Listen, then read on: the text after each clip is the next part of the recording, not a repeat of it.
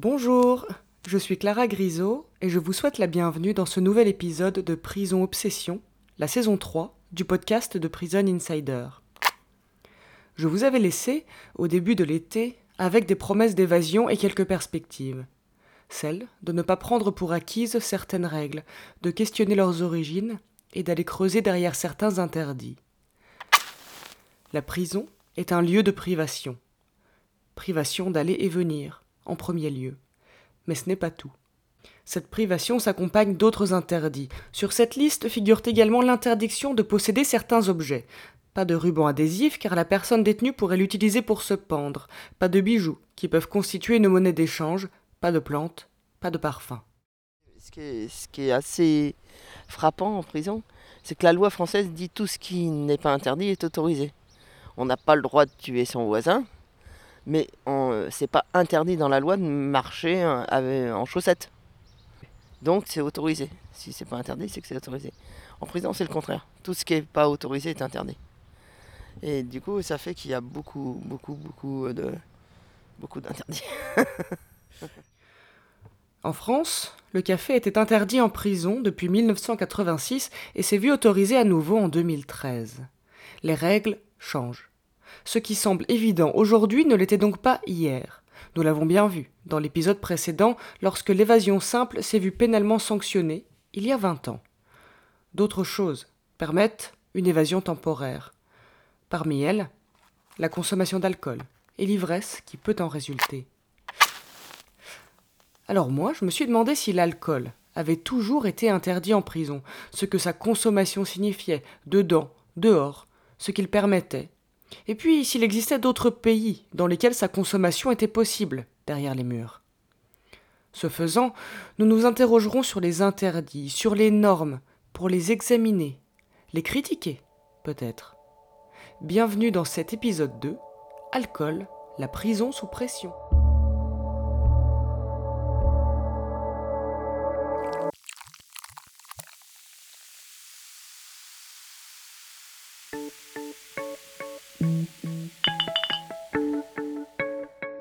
Curieux de se retrouver là très tôt pour parler d'alcool. Euh, ouais, je suis française, hein. on boit du vin. Et donc, euh, euh, qui définit ce qu'est le bon usage d'alcool? Du coup, il n'y a pas cette espèce de chape de plomb, ce qu'on pourrait avoir en- dans les sociétés occidentales où, où on regarde les gens euh, euh, comme des alcooliques dès qu'ils ont bu euh, deux bières.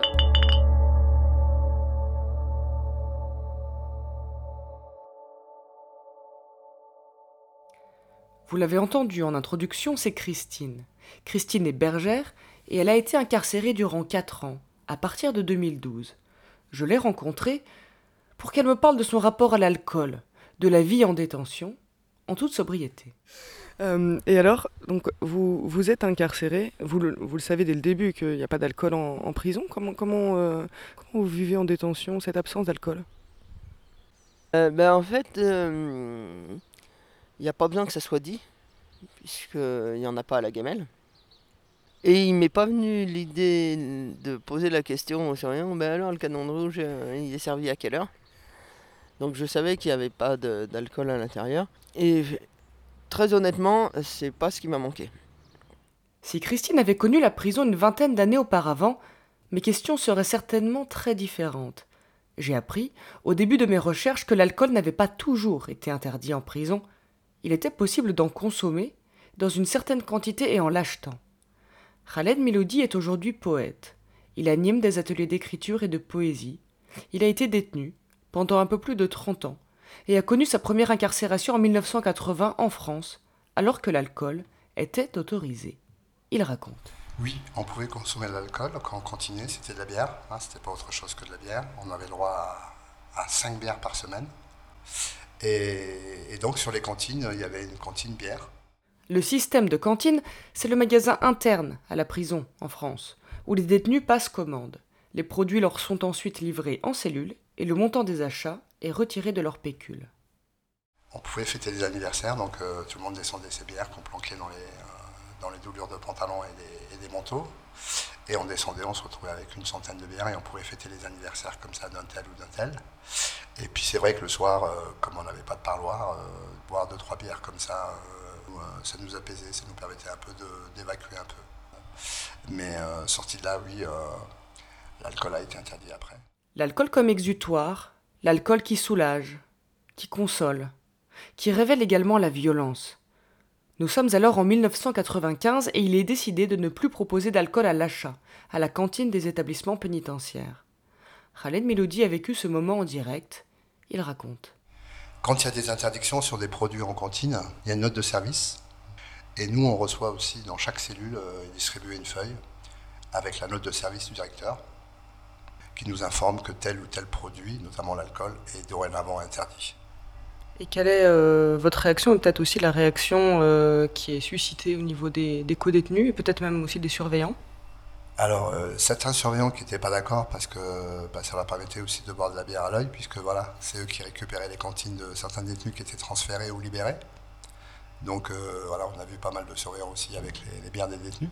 Et sinon, Sinon, non, il n'y a pas eu de mouvement de la part de détenus par rapport à la bière, par rapport à l'alcool.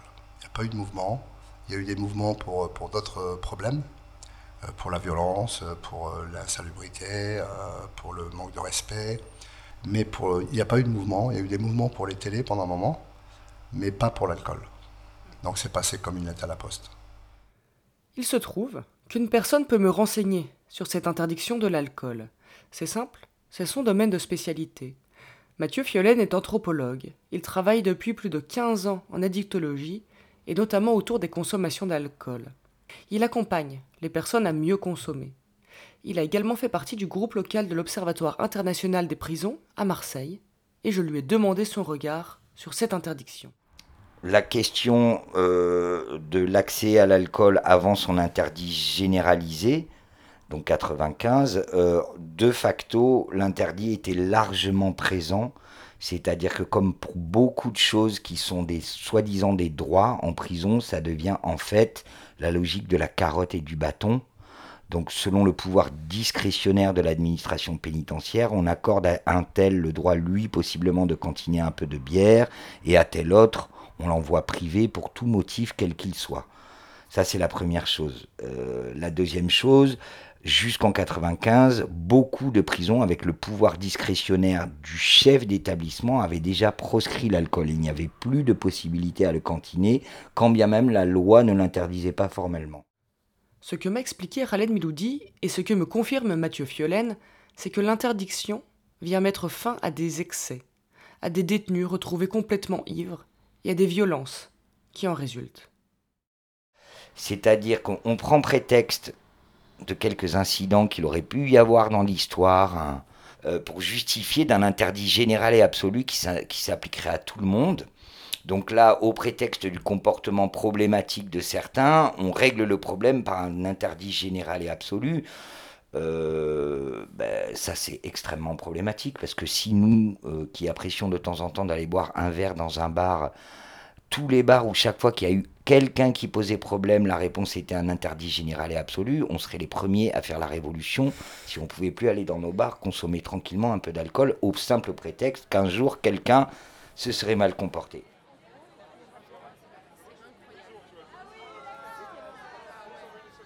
La relation, la présence ou l'absence d'alcool offre une clé de lecture du fonctionnement d'une administration pénitentiaire, où les produits interdits peuvent, comme ailleurs, s'acquérir au prix fort, via des introductions clandestines ou permises par des actes de corruption, où les produits proposés à l'achat sont fréquemment plus onéreux. Sauf que l'alcool n'est pas n'importe quel produit, et les consommations excessives signifient quelque chose. Mais quoi? Je vous propose de faire un petit détour par la définition. Je suis allé rencontrer Nina Tissot, elle est sociologue et intervenante auprès de publics usagers de drogue. Elle anime également des ateliers en prison. Le sujet là qui, qui m'occupe plus particulièrement, c'est celui de l'alcool, et de l'alcool euh, en prison, ou plutôt de son interdiction. Est-ce que l'alcool, c'est une drogue? Oui. si on se dit que les drogues, c'est des substances psychoactives, c'est-à-dire qu'agissent euh, au niveau du système nerveux central et qui modifie le comportement, évidemment, l'alcool, c'est une drogue. En tout cas, nous, c'est comme ça qu'on part de la définition d'une drogue. Et euh, on dit bien qu'on se, on se fiche. Alors, on s'en fiche pas complètement, mais c'est pas du tout la question de la légalité qui fait la drogue. Et c'est pas non plus son la question de, des, des effets qui seraient euh, stimulants, ralentissants, excitants, etc. C'est est-ce qu'il y a un effet ou pas sur le système nerveux? Est-ce qu'il y a une modification du comportement? Et éventuellement, est-ce qu'il y a une, euh, euh, une addiction, ou en tout cas une, une dépendance qui, peut, qui peut en résulter? Et toutes les drogues ne rendent pas dépendants.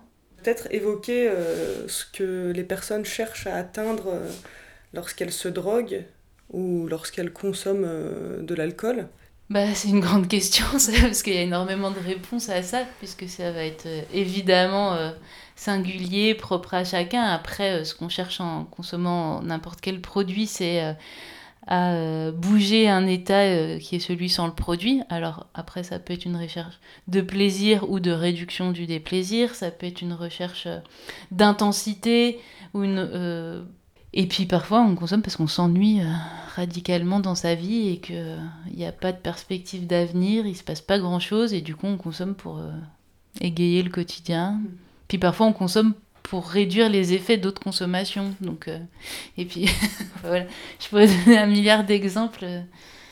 En tout cas, on consomme toujours pour quelque chose. C'est quand même ça qu'il faut pas oublier, c'est qu'il y a toujours une bonne raison.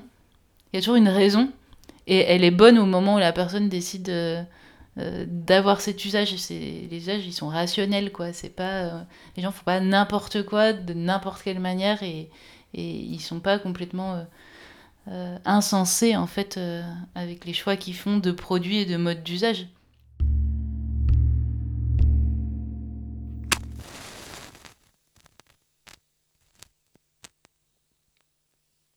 Pourquoi donc boire en prison? Eh bien certainement comme dehors pour passer un bon moment, ou pour oublier, s'oublier, pour ouvrir des espaces de dialogue qui, sans ça, n'existent pas. Après, voilà, il y a ce côté festif que j'aimais bien dans l'alcool, surtout quand on sait boire. Moi, je sais boire, je sais quand m'arrêter. Et puis, on a besoin, surtout après des longues peines comme ça, et c'est pour ça que l'alcool permettait aussi euh, à certains détenus de décompresser un peu, d'évacuer un peu, euh, de se mettre à chanter, à siffloter dans la cellule. Euh, voilà, il y en a certains qui étaient timides, qui commençaient à nous parler de leur parcours, de, leur, de leurs problèmes. Donc on sait aussi que l'alcool permet aussi, euh, quand on ne dépasse pas un certain stade, de, bah de, de, de, se désinhiber et euh, d'aller vers l'autre plus facilement, ou de dire des choses. souvent, il y a pas mal de gens qui buvaient, pas mal de détenus et qui n'étaient pas prolixes. Et puis quand ils avaient picolé, voilà, ils nous racontaient des choses qui les touchaient, des choses profondes, des choses, euh, des choses intimes. Revenons auprès de Christine. Lors de son incarcération, l'alcool n'avait déjà plus sa place en prison depuis longtemps. Sauf que, comme tous les interdits, il se contourne. Voici ce qu'elle explique, qui permet d'éclairer ce que peut permettre la consommation d'alcool lorsqu'elle est effectuée clandestinement. Et il y a euh, l'envie de trouver le produit interdit. Donc, euh, quand quelqu'un ramène du shit du parloir, waouh, c'est génial. Et euh, pour un anniversaire ben, d'une copine, on lui fabrique une bouteille de jus de fruits fermenté. Euh, et, euh, et, on la boit ensemble en promenade. Et on surjoue comme les gamins, tu sais, de, de 15 ans, là, de 15 ans, de, de 10 ans qui boivent un panaché et qui font Ah, je suis sous ben, Là, c'était un peu ça, quoi. Notre bouteille de jus de fruits, on l'a bu en promenade. Bof Vraiment, ouais, on, jouait à être on, jouait. Mais parce que c'est voilà, c'est plus le, côté social de l'alcool qui nous manquait que, que l'alcool en lui-même. Mm. Tu prends de l'eau, de la farine, tu laisses vieillir, tu nourris ton levain, ça c'est un truc de paysan qui fait son pain. Et bon, tu as, as, une fermentation euh, normale, quoi. c'est de la chimie de base. Et, et je te le redis, euh, en fait, ce qui compte, c'est le fait d'offrir une bouteille de, jus de fruits fermenté, c'est ça qui fait que le taux d'alcool peut être assez petit, le, jus de fruits peut être dégueulasse, c'est pas ça qui compte. Ce qui compte, c'est le social. En dehors de ces fabrications clandestines d'alcool, Christine a pu consommer au moins une fois. Alors qu'elle se trouve au culte catholique, son attitude lui est reprochée par l'aumônier. Ce dernier décide de l'exclure pour des motifs qu'il estime injustifiés. Il a appelé euh, les matons pour me sortir euh, de, la messe. Et du coup, le temps qu'il aille euh, voir les matons, je lui ai sifflé son, son vin qui n'était pas encore consacré. Donc du coup, c'était juste une gorgette de pinard. Et franchement, c'est une très mauvaise manne, mais ça n'a aucun intérêt. Je sais même pas s'il y avait du vin dedans. Franchement, il n'y avait aucun intérêt. C'était vraiment de la flotte, son truc. C'était là, par contre, c'était juste le plaisir de dire tu, tu, tu m'évacues d'une activité alors que je t'ai pas mis le bordel et que je t'ai pas manqué de respect. Ben, moi, clairement, je vais t'en manquer du respect. Bah, donc c'était le, le- le goût de la transgression avec un vin euh, assez euh, Ah bah insipide. Hein. insipide, ouais. Ah ouais, totalement insipide. Aucun intérêt. Mais je, je me demande si c'était du vin. Quoi. Perso, la relation à l'alcool, ce qui m'a étonné, c'est de vraiment m'en passer super facilement euh, pendant tout ce temps-là. De pas avoir besoin de cette, cette béquille-là, mais dehors, je, je, je fume pas. et j'ai- Je fumais pas et je fume pas. Le, le shit, je veux dire. Et, euh, et j'étais à, l'intérieur assez en colère quand les nanas qui, passaient leur temps à se défoncer au shit, parce que ça les anesthésiait et que du coup, elles avaient moins de colère contre la pénitentiaire et donc moi j'avais moins d'alliés. Et, euh, je pense que j'avais pas besoin d'alcool justement pour ça, parce que j'avais assez de colère pour pas chercher de béquilles. Donc, euh, enfin, j'imagine que ça a marché comme ça dans ma tête. Enfin, Je suis pas sûr, mais j'avais pas vraiment envie de béquilles. Je voulais garder toute, le, la niaque. Christine fait ici le lien entre l'alcool et d'autres produits. J'ai rencontré des personnes qui m'ont expliqué que l'alcool pouvait être substitué par le shit, en prison, plus facile à faire rentrer. Mais en ce qui concerne le tabac, il est aussi une drogue, ce que m'a confirmé Nina Tissot. Alcool et tabac sont autorisés à l'extérieur, mais seul l'alcool est interdit en prison. Comment expliquer le traitement différencié dont ces deux produits font l'objet? C'est la question que j'ai posée à Nina Tissot, puis à Mathieu Fiolaine. que c'est quand même associé à un produit qui peut conduire à des passages à l'acte, à des formes de violence dont le cadre de la prison ne peut pas se permettre de prendre le risque, et aussi sur des formes d'auto-agressivité, parce qu'effectivement, on peut faire un coma éthylique avec l'alcool avant que la personne fasse une intoxication à la nicotine, parce qu'elle aurait fumé euh, 48 paquets de clopes à la suite.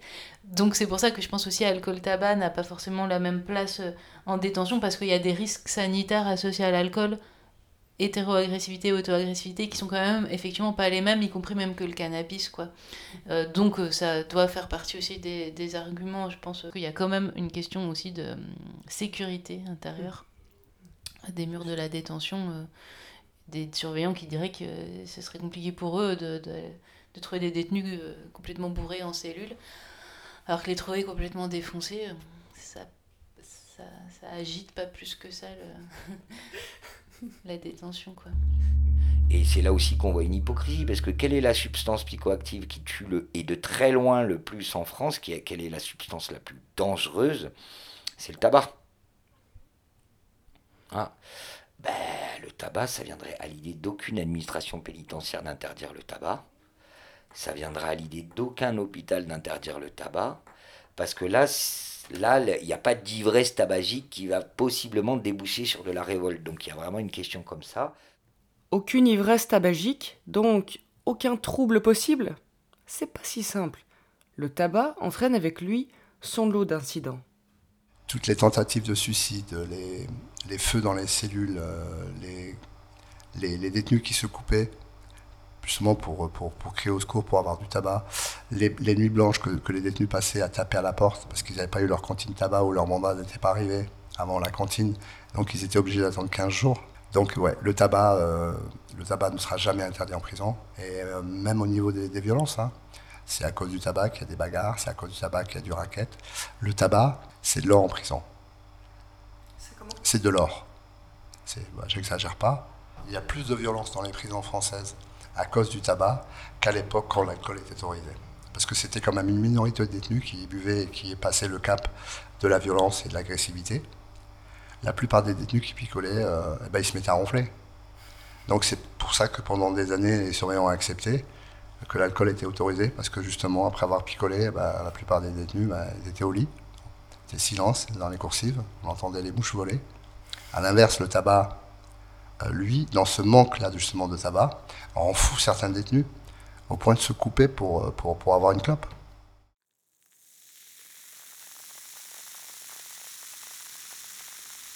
Je vous propose, à présent, de faire un détour par un pays qui lui n'autorise ni l'alcool, ni le tabac dans ses lieux de détention, mais où pourtant ils circulent abondamment.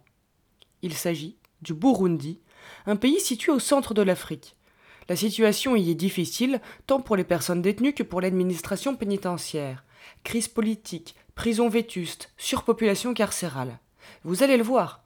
Si mes réflexions sur l'alcool sont probablement le cadet des soucis des autorités, sa présence dans les prisons burundaises permet d'entrevoir certains aspects du fonctionnement d'un système pénitentiaire. Christine Deslauriers est historienne et spécialiste des prisons au Burundi. Alors, du point de vue du, droit et des règlements intérieurs des prisons au Burundi, l'alcool est interdit. Euh, néanmoins, l'alcool est présent et assez présent et même très présent euh, dans les prisons burundaises.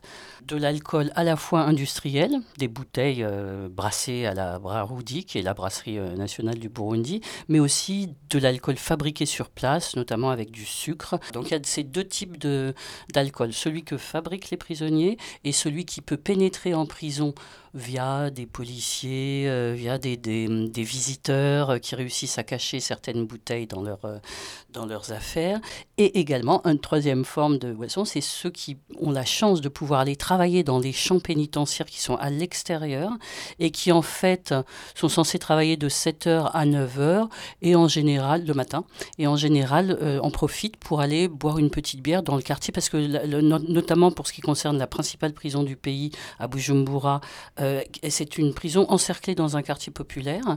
Et donc en fait ces gens qui ont la chance d'aller cultiver dehors en général se prennent une petite demi-heure de, de sortie et vont dans les cabarets déjà ouverts. Euh, même à 7 heures, on en profite et on va boire une petite bière avant d'aller euh, au champ. Donc c'est très présent la problématique euh, de, de, l'alcool. Hein.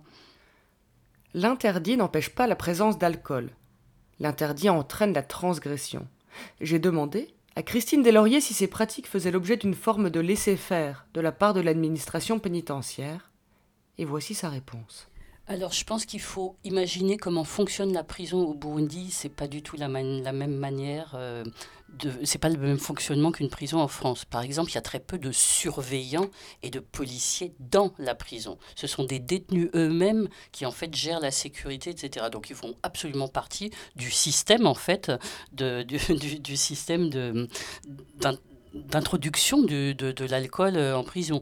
Euh, bah, il n'y a pas que l'alcool, hein. il y a le chanvre, il y a tout un tas d'autres choses qui circulent en prison, donc il n'y a pas vraiment de surveillance. Les, les directions euh, pénitentiaires, les, les, officiels, ne sont pas mécontents qu'il y, hum, y ait ce type de, de, de circulation de boissons Jusqu'à un certain degré, bien entendu, euh, il ne faut pas qu'il y ait des, euh, des violences hein, qui, qui s'en suivent à, cause de l'ivresse, mais parce que ça calme en fait d'une certaine manière la population carcérale, euh, ça les occupe, notamment le, le week-end, parce qu'il y a aussi des week-ends en prison, et donc les autorités pénitentiaires ne sont pas forcément hostiles, même si, bien entendu, dans le discours officiel, on ne dira pas bravo à l'alcool, mais ne sont pas hostiles à ce qu'il y ait une circulation et un partage de bière. La bière étant quand même au Burundi aussi très très spécial. C'est vraiment euh, ça, ça, relève du partage social très très important. Hein. Donc euh, retirer la bière à des Burundais, c'est très difficile. Ça fait partie de leur, euh, de leur société, de la culture de tous les jours dans les relations sociales. La présence d'alcool et les modalités de sa consommation éclairent toutes sortes d'aspects du fonctionnement d'une organisation pénitentiaire. Des actes de corruption, des temps vides pendant lesquels les prisonniers faire passer le temps, le risque mesuré de l'ivresse, la possibilité de circulation entre le dedans et le dehors. L'alcool, finalement, renseigne sur un système. Retour en France. Personne n'y défend le droit des prisonniers à boire de l'alcool, quel qu'il soit. Sauf peut-être euh, Mathieu Fiolaine? Je lui ai posé la question.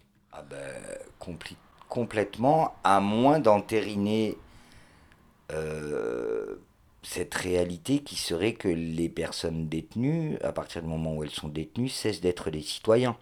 Dès lors qu'on affirme qu'elles le sont, et me semble-t-il, elles le sont pleinement, quoi qu'on en dise et quoi qu'on leur fasse, quoi qu'on leur inflige, euh, ce qui est autorisé pour n'importe quel citoyen dans la vie normale, euh, au-delà de la privation d'aller et venir pour la personne détenue, on n'a pas à le priver du reste. Euh, il y a toujours eu des politiques dans l'histoire qui vise à euh, priver d'accès à l'alcool, dont, on rappelle qu'il il est depuis toujours légal et accessible aux bons citoyens, ben, euh, il y a toujours eu des politiques qui ont visé soit à, à restreindre, soit à priver complètement d'accès des populations qu'on juge inaptes à consommer.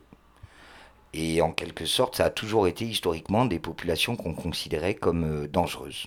Appréhender à la fois l'alcool, mais aussi les politiques, soit de valorisation de l'alcool, soit d'interdit de l'alcool, comme, euh, comme des logiques sociales à l'œuvre euh, visant à classer, à, à, inclure ou au contraire à exclure, c'est un enjeu absolument fondamental. Mais euh, la prison, c'est pas hors la société, c'est la caricature de tout ce qu'est notre société, et y compris dans les logiques de ce que la norme peut accepter, de ce qu'elle refuse et de comment elle le refuse. Au nom de quoi? Ben Là, en prison, c'est évident, c'est au nom du tout sécuritaire, euh, au nom du zéro évasion, au nom du, au nom du zéro incident, et euh, tous les moyens sont bons.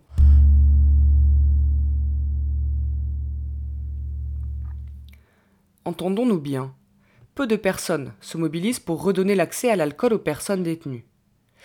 Et ce ne sera certainement pas non plus leur cheval de bataille. Celles que j'ai rencontrées me parlaient davantage de leur dignité, de la lutte contre l'arbitraire, de la discrimination, du manque affectif, de la destruction des liens familiaux. Une bière, finalement, c'est peu de choses à côté. Et puis il y a celles qui éprouvent des difficultés avec leur consommation, celles qui estiment qu'elles sont en prison à cause de l'alcool, celles dont l'alcool révèle la violence, la hargne, la tristesse, celles qui, en l'absence d'alcool, se croient sevrées. L'alcool comporte toutes sortes de risques que son interdiction pure et simple ne règle pas. Tout au plus, son absence en détention décale les problèmes qui se poseront à nouveau lorsque ces personnes retrouveront la liberté. C'est là tout l'objet de cette saison de prison obsession, questionner ces normes, interroger cet écart avec l'extérieur. Ainsi, le sujet du prochain épisode explorera une règle, celle de la non-mixité. Pourquoi les femmes et les hommes ne partagent-ils pas le même lieu de détention? La réponse vous semble évidente? Prison Insider et moi-même, nous vous donnons rendez-vous à l'hiver pour le prochain épisode de Prison Obsession.